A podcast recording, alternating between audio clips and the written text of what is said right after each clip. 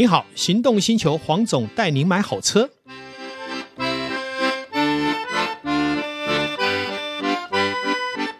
黄总带你买好车，又来到线上找导叔，一起来跟全国听众聊幸福事。Hello，各位听众朋友，大家好，我是导叔导观众。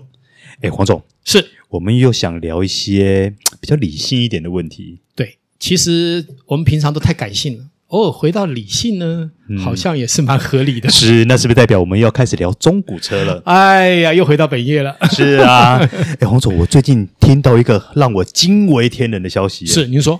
哎，一台中古的 Jimny 竟然有人喊价喊到一百万呢！哎，这个就让我不禁的想到我们的奶哥呢，真是没眼光，卖太早了，对不对？一年多前跟他在节目里面，他还告诉我。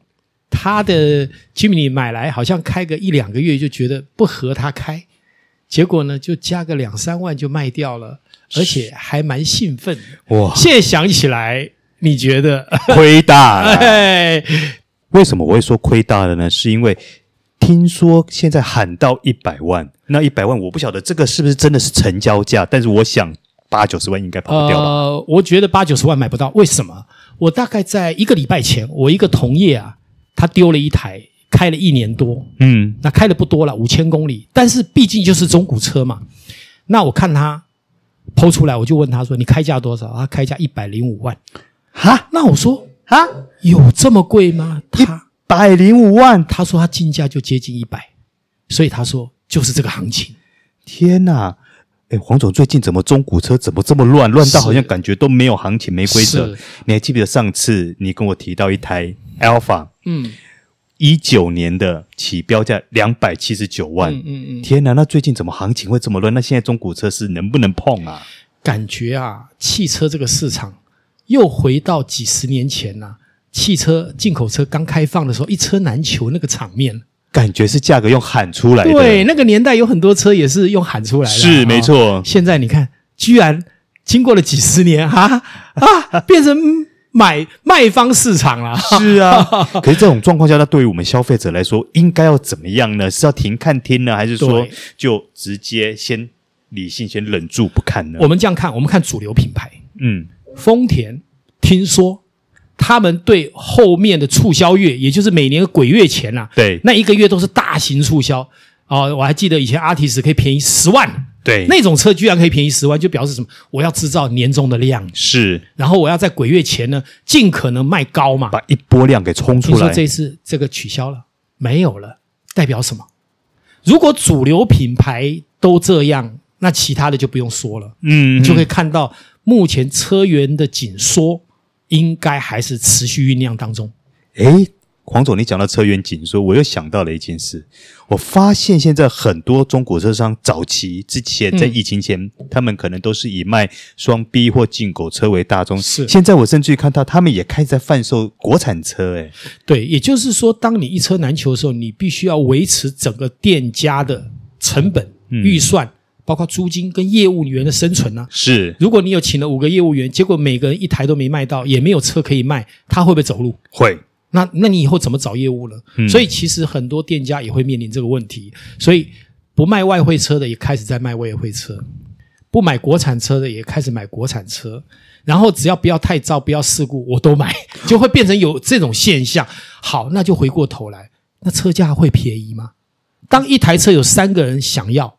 你我们来看那个，呃，在汽车里面有一个叫拍场，对，拍卖场，哇，那个拍卖场现在都是爆满了，有车就卖得出去，嗯，而且呢，有时候买进来你不用到店面，送拍场就会赚钱啊？为什么？就有人愿意去里面找车啊？所以现在根本就是供不应求的状况嘛。对，连中古车也是这个样子。我们来看外汇车好了，嗯，以前我们讲美规啊，对，我有同业啊，已经快一年没有从美国进来了。哎，进不来啊！因为第一个，它是进得来，问题是那边的价格太高，哦、因为美国的中古车价涨得比我们台湾还凶。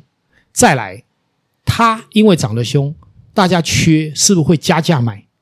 买进来有时候我都会想说，好像比我们卖的还高啊。就我预估这台车可以卖一百万，结果进到一百零五万，那这是什么心态？这是赌，我们进来还可以卖一百一喽。嗯，但是我们。有时候会去想，我今天卖你一百亿，有一天你要卖还给我，要多少钱给你买？是啊，这也会是我的下面的一个问题。好，回过头来，当没有美规车，你也知道市场是有效率的。没有美规车，好啊，我去找家规可以吧？可以啊。可是你知道加拿大的车子的规模，当然是没有办法像美国，因为加拿大的人口比台湾多一点点而已嘛。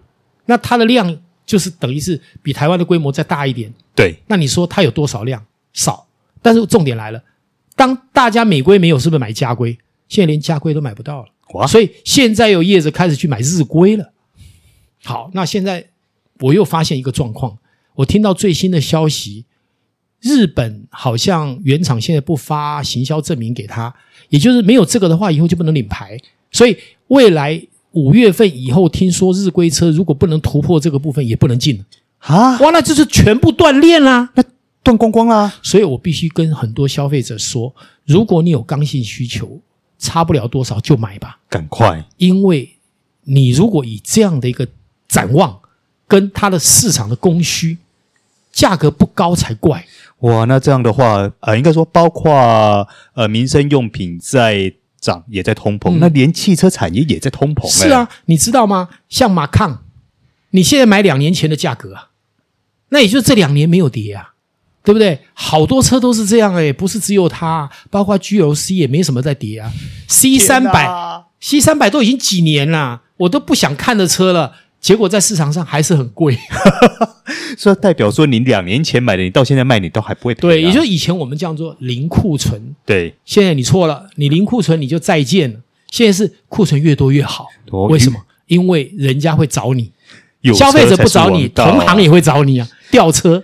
而且感觉这个状况是越来越严重，对不对？呃，目前。在年底前不会消化，完全不会，对不对？对，所以你会发现，我现在自己的工作室，我自己保留自己开的车好几部。为什么？嗯、因为我觉得这些车我可以不卖啊，我自己留着开，不要搞到最后连我的代步工具、我的千里马都没有了，这是有可能的。是，因为我有一个业者，他就是连他自己的代步工具都被买走了哈，而且消费者特别喜欢买我们的车，为什么？因为我们自己开的车都精挑细选啊，是因为我们已经习惯开好车啦，不好的车。同样等级的车，我们会选最好的，嗯，里程最好的，车况最好的，条件最好的。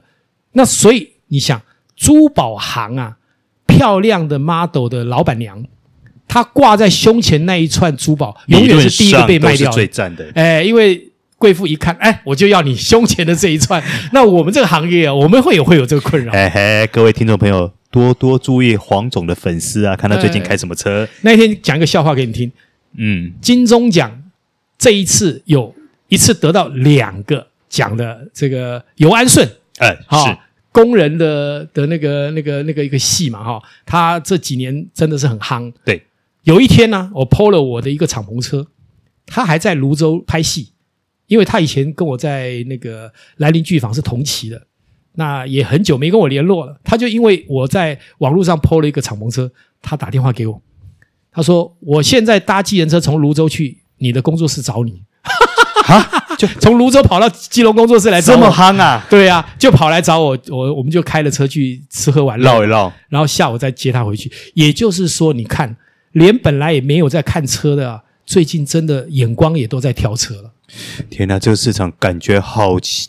我我不能说奇怪，应该说好特殊，这是我从入行到现在几乎没有看过的现象。嗯、哦，应该是几十年不见，是不是？黄总，这个现象太特别了。没错，我们一路上都会觉得说，车子一定要想更办法去把它卖掉。嗯，不管是促销，不管是降价，不管是增加配备，不管是零利率，现在这些都不需要。嗯，现在很多的新车公司，以前可能折让十五万的，现在只有三万、两万，甚至于你爱买不买随便你。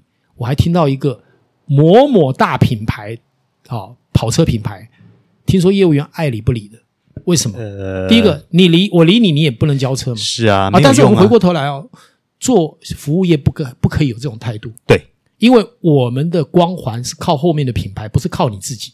所以业务员，请你认清你的工作就是服务客人，不要太拖大。嗯，哦，这是我以前在做业务员训练最要求业务员的。你不要客人一进展示间就是用。打量的眼光去看别人，每一个客人都会跟你买东西，都有机会。客人没有跟你买东西是你的问题，不是他的问题。因为最终客人是不是要买？对，他只是没跟你买而已。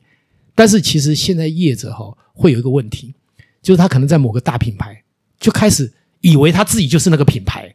这个是我一直要强调，就是说你只要从事服务业，就不可以有这种心态。你今天的光环是你的品牌给你的，拿掉品牌，你什么都不是。